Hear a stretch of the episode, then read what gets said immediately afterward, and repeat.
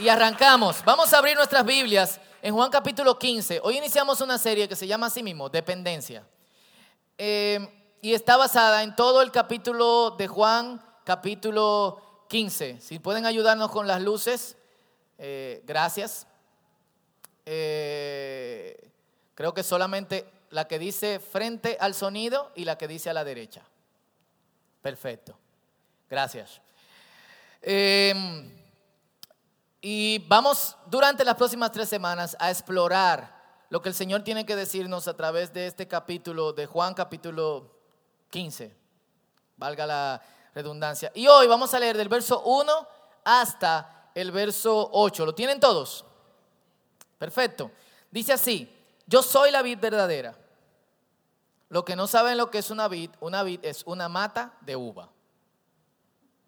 Así que parafraseando sería, yo soy la mata de uva verdadera. Y mi padre es el labrador.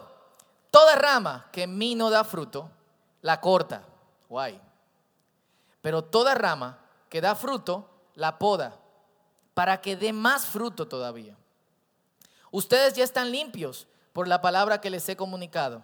Permanezcan en mí y yo permaneceré en ustedes. Repito, permanezcan en mí y yo permaneceré en ustedes. Así como ninguna rama puede dar fruto por sí misma, sino que tiene que permanecer en la vid, así tampoco ustedes pueden dar fruto si no permanecen en mí. Nadie ha visto un racimo de plátano naciendo de la nada. Ni un mango que como que sale del piso. Uh, un mango no encontramos.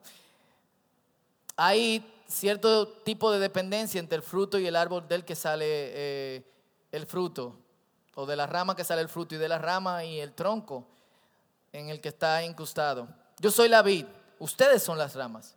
El que permanece en mí, dice otra vez, como yo en él, dará mucho fruto. Separado de mí, no pueden ustedes hacer nada. El que no permanece en mí es desechado y se seca como las ramas que se recogen se arrojan al fuego y se queman. Si permanecen en mí y mis palabras permanecen en ustedes, pidan lo que quieran y se les concederá. Mi Padre es glorificado cuando ustedes dan mucho fruto y muestran así que son mis discípulos. Las parábolas y el lenguaje que usa Jesucristo siempre han sido un, un tema de discusión. Jesús siempre hablaba así, yo soy la puerta. O yo soy el buen pastor. O ustedes son sal y ustedes son luz. No es que ustedes son sal y ustedes son luz, todos somos sal y luz, pero ¿te entiendes? Hay que hablar para los dos lados.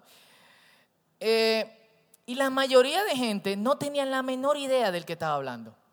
Uno de los pasajes que, que, que me llama así la atención es en Juan capítulo 6, donde Jesucristo le da alimento, después de Jesucristo darle alimento a más de cuatro mil eh, personas y todos están buscando eh, a Jesucristo. Yo crecí en Herrera y una de las imágenes más fuertes que yo tengo de toda mi vida era cuando llegaba el camión con la fundita roja de Balaguer. Desde que tú veías un montón de gente apilado en un lado, lo primero que te llegaba a la cabeza era, están dando fundita. ¿Quiénes vivieron esa experiencia en su vida? Eh? Y doy gracias a Dios que nunca me mandaron a buscar fundita porque había que dar trompa, empujón y toda la cosa. O sea, la gente está donde están dando algo. Jesucristo da pan y da peces gratis. Todo el mundo quiere ser parte de esa iglesia. ¿Eh? Así que cuando esta gente viene delante de Jesús, Él dice, ustedes están equivocados. Si ustedes quieren seguirme, tienen que comer mi carne y beber mi sangre. Twilight. O sea, para nosotros ahora es como que el pan y el vino, uno como que asume eso y ya dice, ah, no, él se refería a eso. Pero imagínate tú sin la menor idea, cayendo detrás de un tipo que da pan y da pez y de repente el tipo dice, cómame. Yo te dije, mami, que tú eras raro. Eh, algunas personas dicen que Jesucristo hablaba de esta manera para que fuese, eh, para que las personas se entendiesen mucho mejor. Pero Jesucristo mismo dice, que este no es el caso. Mateo capítulo 13, versículo 11 al 13 dice, a ustedes se les ha concedido conocer los secretos del reino de los cielos, pero a ellos no. ¿Quiénes son ustedes y quiénes son ellos? Ustedes son las personas que han entendido el mensaje, que se han acercado al Señor. Ellos son los que... ¿De qué está hablando este tipo? Por eso les hablo a ellos en parábola. Aunque miran, no ven. Aunque oyen, no escuchan ni entienden. Los discípulos podían sentirse honrados, podrían decirle, yo me imagino a uno de los discípulos diciendo al otro como que, oíste, nosotros estamos en la línea VIP. Y los otros no, a nosotros nos dicen qué es lo que significa toda esta cosa rara que dice Jesucristo. Pero no es así. La verdad es que ellos también muchas de las veces se sentían confundidos. Y en Juan capítulo 16, versículo 29, los discípulos le dicen, ah, ahora sí tú estás hablando que nosotros entendemos. Los mismos discípulos se preguntaban, ¿por qué es que él habla de esta manera? ¿Por qué él no dice la cosa clara? Y en Juan 19 dicen, ok, ahora entendemos. Tú estás hablando claro. ¿Por qué Jesús lo hacía? No era importante el mensaje. Él no quería que el mensaje llegase.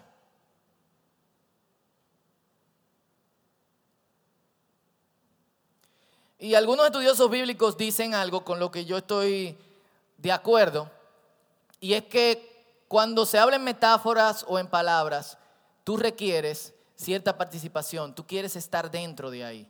Eso hace que de alguna otra forma tú quieras encajar dentro de eso. Y si tú te propones entender cuál es mi parte dentro de esto que está hablando, que parece en sentido figurado y yo sé que tiene que haber una comparación, tú te das cuenta que tú eres parte de esa, eh, de esa historia. Y nosotros estamos llenos de refranes. Yo me acuerdo la primera vez que yo oí camarón que se duerme, se lo lleva a la corriente.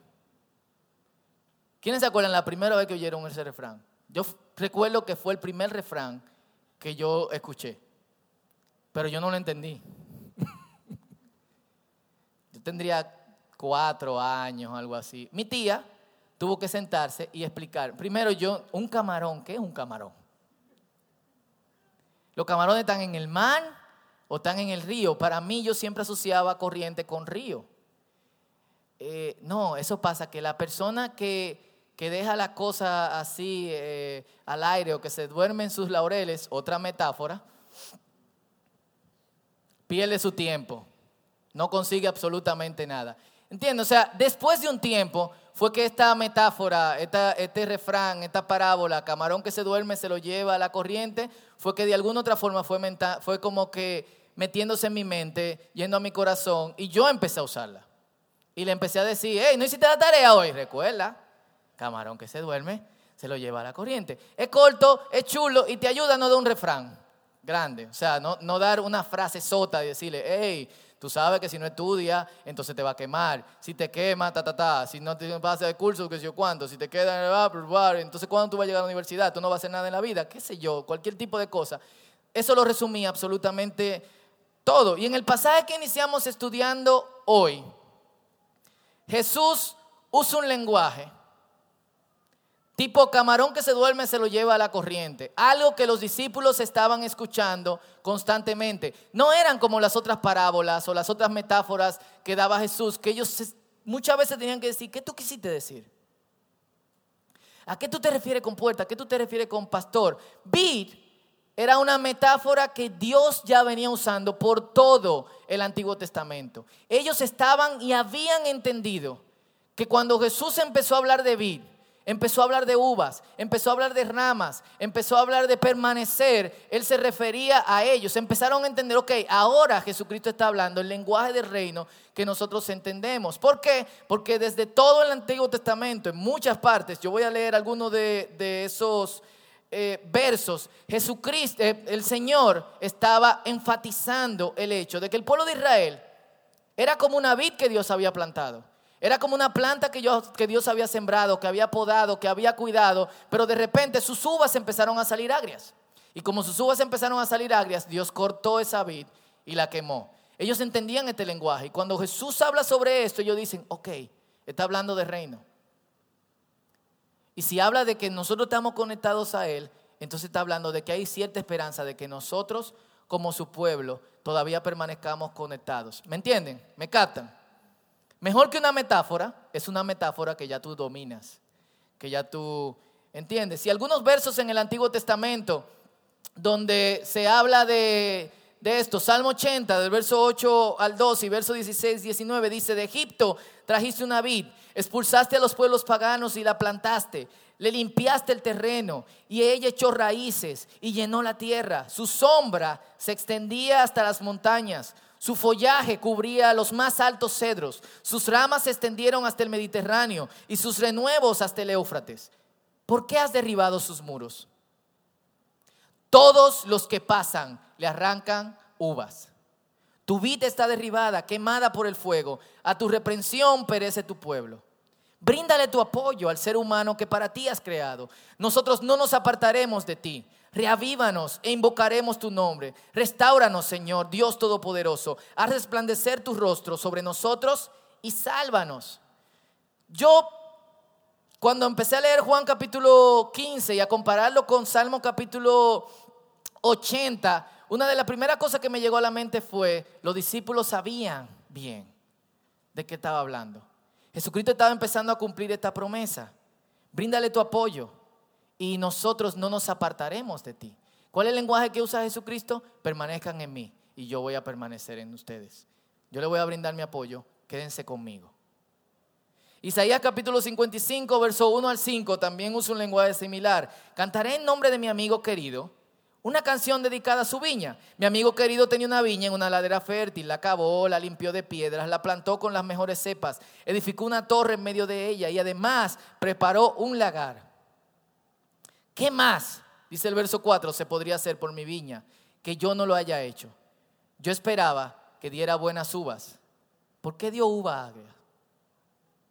Voy a decirles lo que haré con mi viña. Le quitaré su cerco y será destruida, destruida, derribaré su muro y será pisoteada.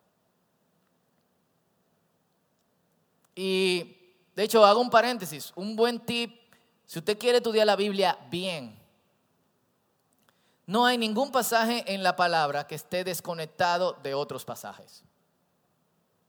No hay nada en la palabra que tenga eh, eh, independencia de todo lo demás que está pasando.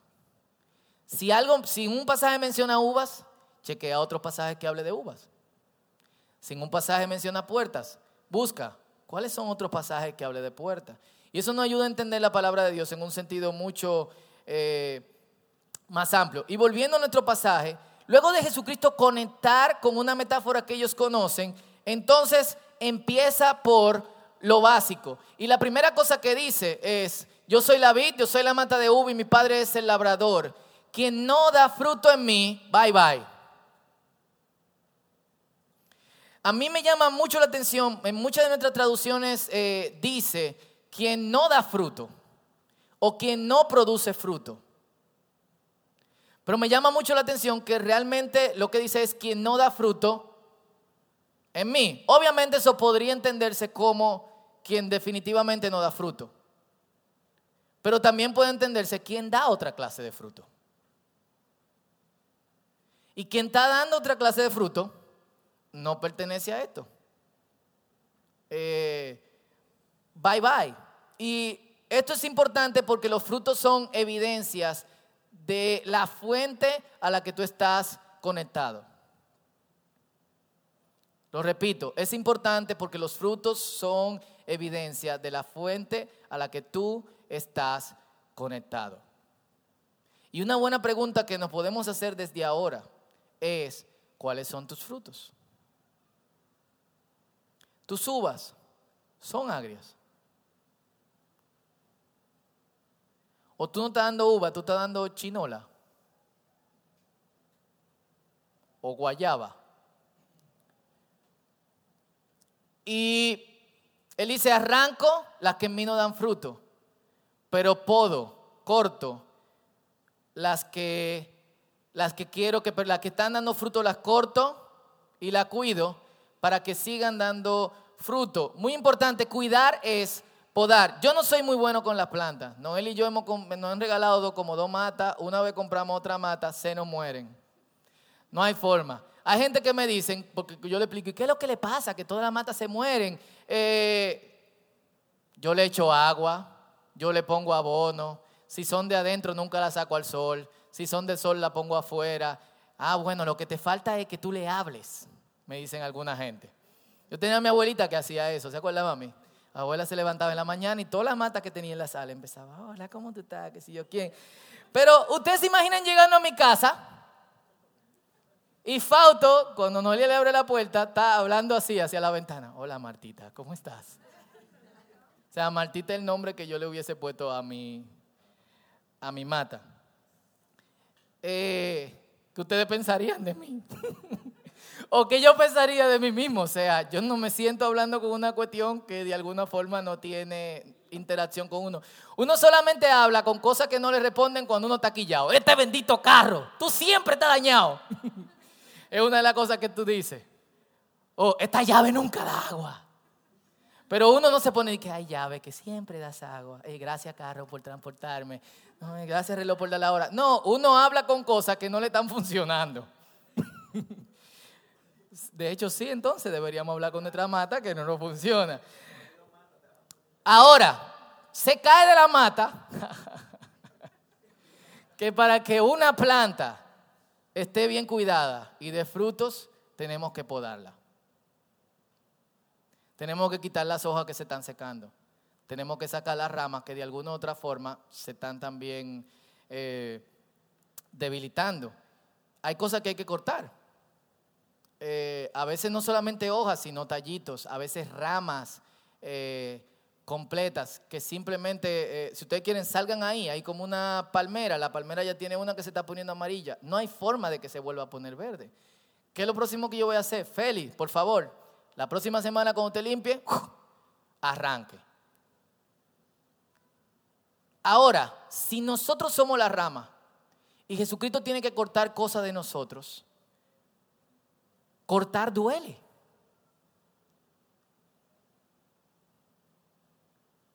Full. Martín Lutero eh, decía, es un arte creer que lo que nos duele y nos causa angustia no nos ocurre para dañarnos, sino para mejorarnos. Lo repito, es un arte creer que lo que nos duele y nos causa angustia no nos ocurre para dañarnos, sino para mejorarnos. Es duro, pero literalmente lo que Jesucristo está diciendo es, hay cosas en tu vida que no sirven. Hay cosas en ti que están de más.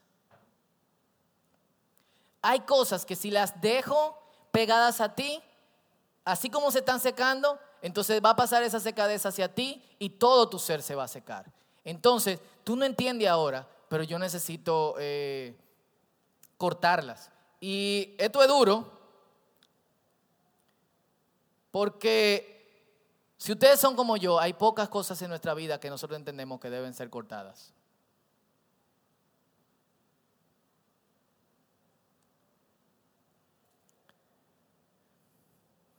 Y Jesucristo corta cosas cuando te saca de esa relación dañina en la que tú estás creando psicodependencia. Cuando hace que te saquen pie un montón de amigos que tú sabes que te llevan por camino que no es, pero te, te duele. No hay respuesta de eso. ¿O sí? Cuando de alguna u otra forma tus ingresos se ven reducidos y tú solamente estás viviendo con lo que tú necesitas ahora. Son momentos en los que nosotros nos preguntamos, ¿qué está pasando Dios? Y realmente lo que está pasando es que Dios nos está cortando, te está podando. No es chulo. Nadie nos puede decir que es chulo que Jesucristo esté cortando cosas en nuestra vida. No lo es. No lo es. Y por eso Él insiste en lo que dice a continuación. Como no es chulo, por favor, a pesar de que yo estoy cortando y que estoy sacando cosas de sus vidas, permanezcan en mí. No se desanimen en medio de los recortes. No piensen cambiar de vid en medio del proceso en que yo estoy limpiando cosas de su vida. Les pido, por favor, que así como yo estoy en ustedes, ustedes sigan estando en mí. Porque realmente esos momentos de poda son los momentos en que tú piensas, ¿Estaré haciendo lo correcto? ¿Sirve de algo servirle a Dios?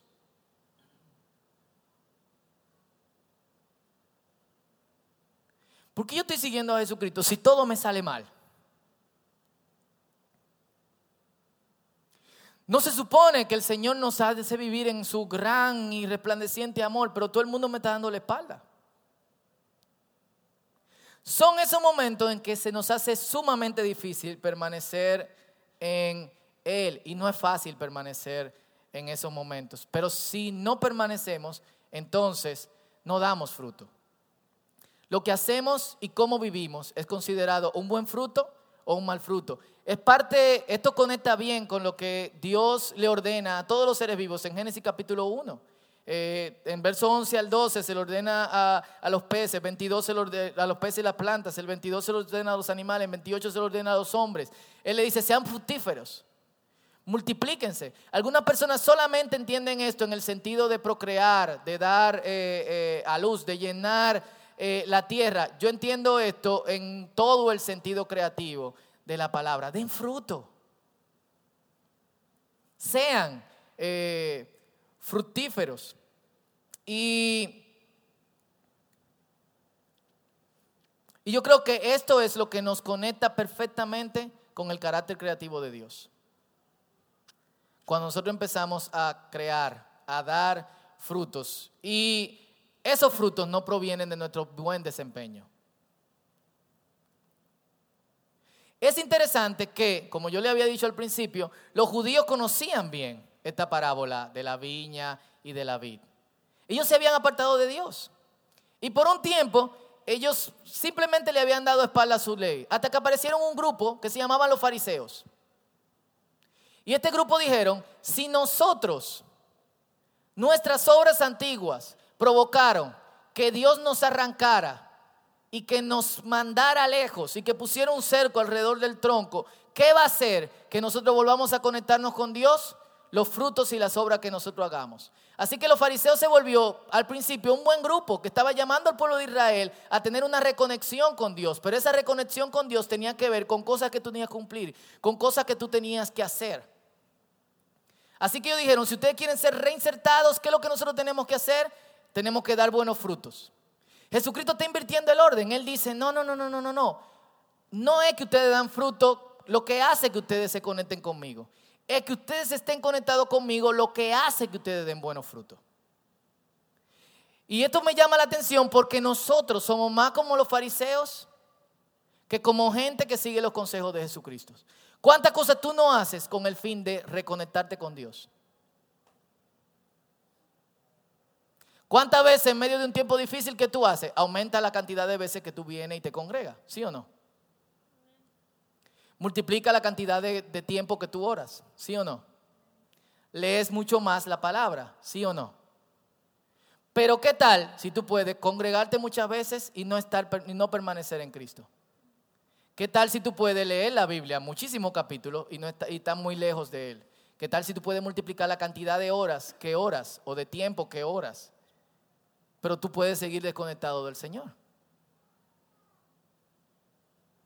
¿Cómo uno sabe eso, Fauto? Simple. Si tú estás leyendo la Biblia mucho y tú estás orando mucho y tú estás congregándote mucho y participas en toda la cosa, pero tus frutos no son los frutos de una persona que permanece en Cristo, obviamente lo que tú estás haciendo no te está haciendo permanecer en Cristo. Se cae de la mata. ¿Cuánta gente usted no conoce que ora mucho y son habladores?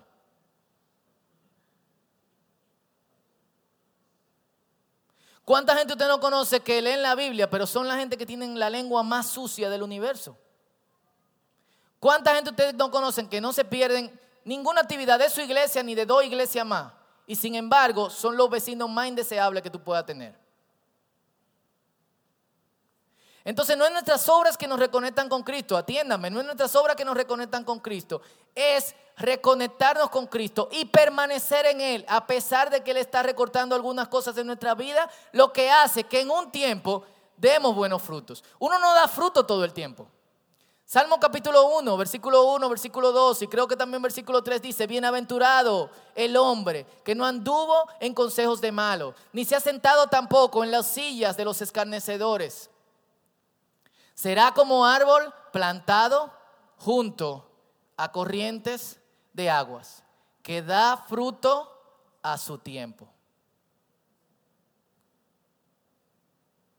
Uno no produce cosas todo el tiempo.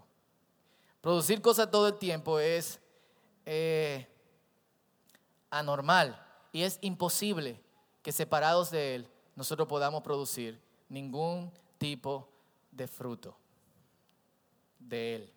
Podemos hacer otros frutos. Podemos ser gente buena y producir otras cosas. Pero es muy difícil que nosotros podamos producir la clase de fruto que debe de tener una persona que sigue a Dios. El que está conectado con Cristo produce frutos que tienen trascendencias eternas. La buena pregunta es, ¿cómo nosotros permanecemos en Él?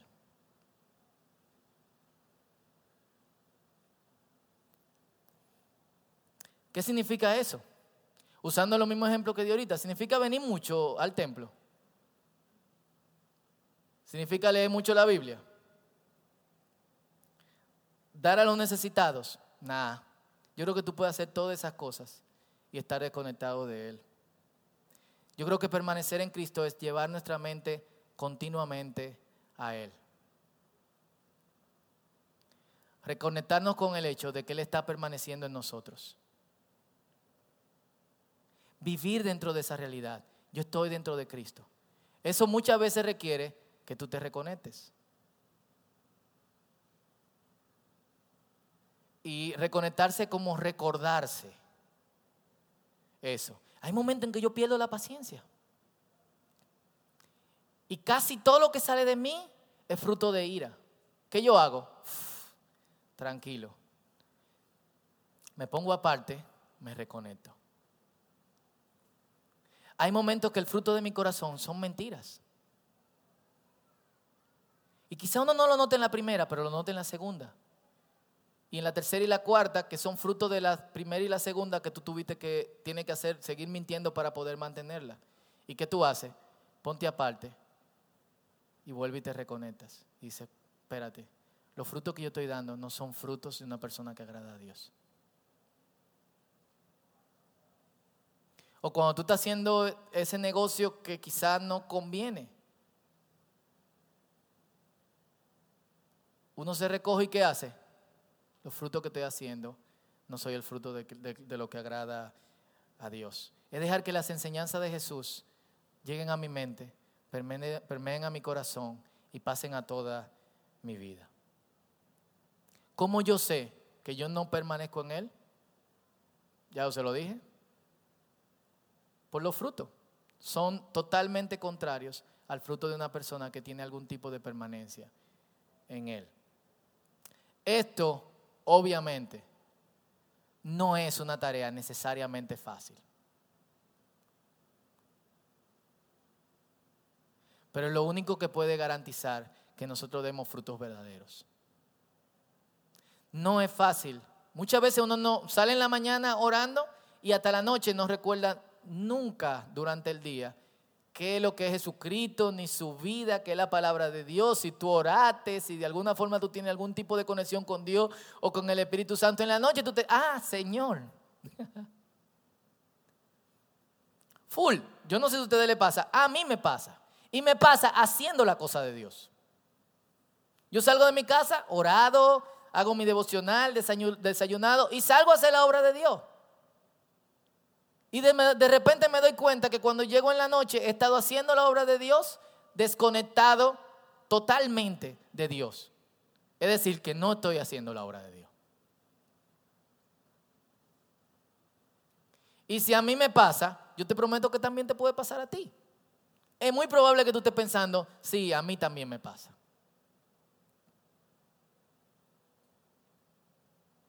Y alguien llamó a esto de que los secretos de la vid. Yo no creo que Dios quiera mantener ningún secreto, cosas que puedan ser de beneficio para nuestra vida. Y va a requerir un ejercicio de cada uno de nosotros el llevar nuestra mente constantemente a Cristo, llevar nuestra mente constantemente a Dios.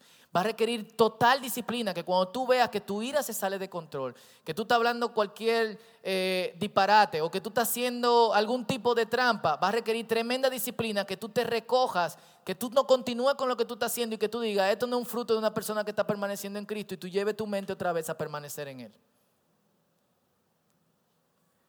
Pero el fruto del fruto de no estar conectado con Cristo es lo que nos lleva a nosotros a ansiedad, a depresión, a tristezas profundas, a no saber de repente qué es lo que está pasando con nuestra vida. Lo repito, el fruto del fruto que no sale de Cristo es ansiedad. La única cosa que puede traernos paz es que nosotros podamos seguir reconectados de Él. Separados de Él, nada podemos hacer. Nada. Y ese nada no necesariamente es absoluto, pero significa que lo que nosotros esperamos que de alguna forma traiga o de algún fruto, no va a dar ningún, ningún tipo de fruto.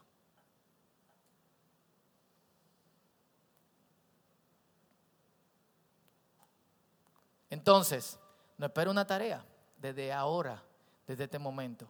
¿Cuáles son las cosas que nosotros vamos a hacer para permanecer en Él?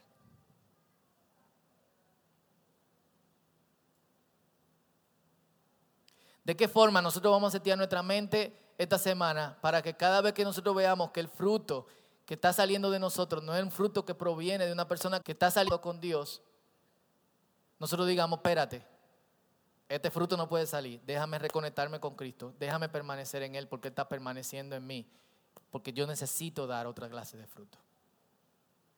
¿Cuál es el plan que cada uno de nosotros vamos a tener con el fin de que esto pase?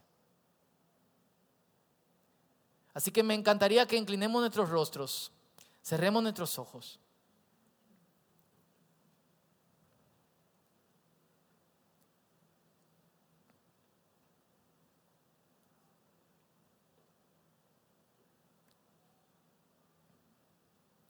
Y meditemos en esto. Tú sabes bien. Tú sabes bien cuáles son o cuál es el fruto que está saliendo de ti.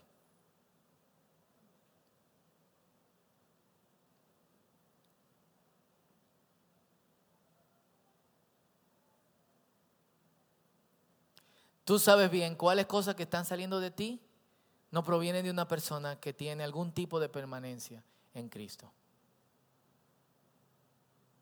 Y yo creo que lo más sincero que nosotros podamos hacer ahora es meternos en la acción. ¿Qué, qué vas a hacer? ¿Qué voy a hacer?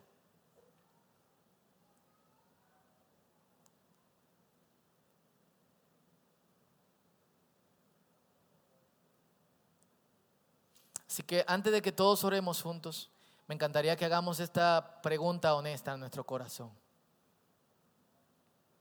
¿Qué cosas estás arrastrando constantemente durante esta semana o durante las últimas semanas, durante los últimos días, que sabes bien que no es fruto de una persona que tiene conexión con Dios?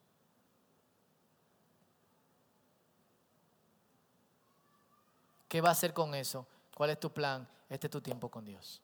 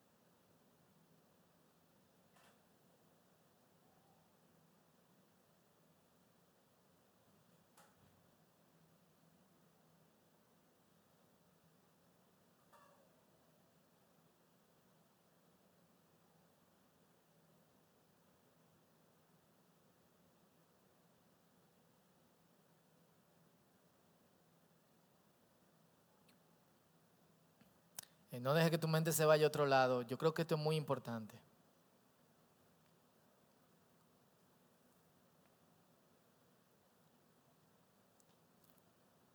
Y yo creo que es muy importante porque nosotros no estamos aquí para perder el tiempo. No creo que nadie vino aquí esta mañana para dar una hora y media de su tiempo en desperdicio. Nadie tiene una hora y media para desperdiciarla. Y creo que sería un mal uso de nuestro tiempo el dedicar tantas horas a supuestamente seguir a Dios para que finalmente el Señor nos diga que no nos conoce. Y el mejor uso que nosotros podamos dar a este tiempo es que nosotros logremos ubicar nuestra vida de modo tal que conectados con Dios el Señor nos revitalice. El Señor devuelve el gozo a nuestro corazón. El Señor pueda devolver paz a nuestras vidas. Que las cosas que nos angustian desaparezcan. Que nosotros podamos encarar la vida con otro rostro. Que la promesa de vida abundante de Jesucristo sea real en nosotros. Y yo creo que una de las primeras fotos que tenemos que poner en nuestra mente es eso. Wow, vida abundante delante de, de aquellos que permanecen en Cristo. El Señor dice que el reino de los cielos es amor, es gozo, es paz. Esas son las cosas que esperan aquellos que permanecen en Cristo.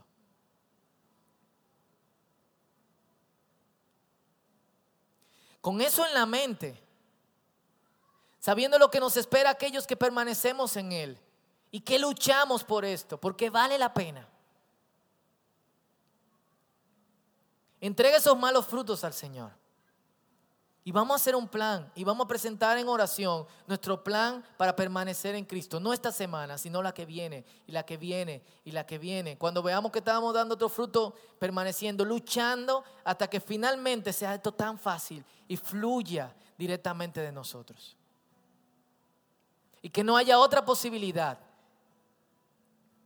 que no haya una cosa contraria a que lo que salga de nuestra boca, de lo que, los pensamientos que lleguen a nuestra mente, lo que salga de nuestro corazón, sean frutos de gente que tienen permanencia en Cristo, porque Cristo tiene permanencia en Él.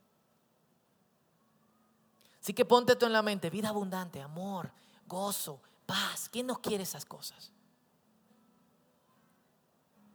Este es tu tiempo con Dios.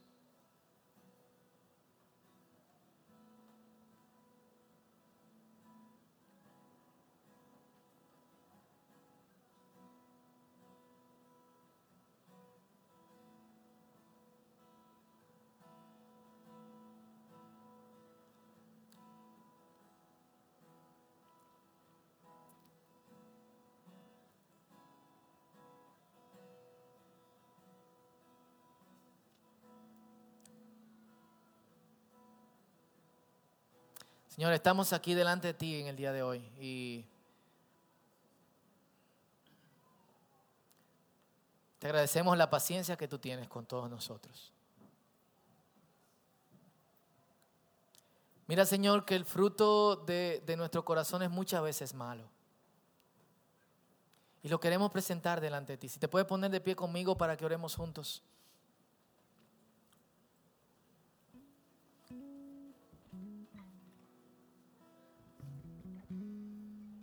Y vamos a hacer varias oraciones. Una, si, el, si tú sientes que el Señor te está podando, vamos a orar.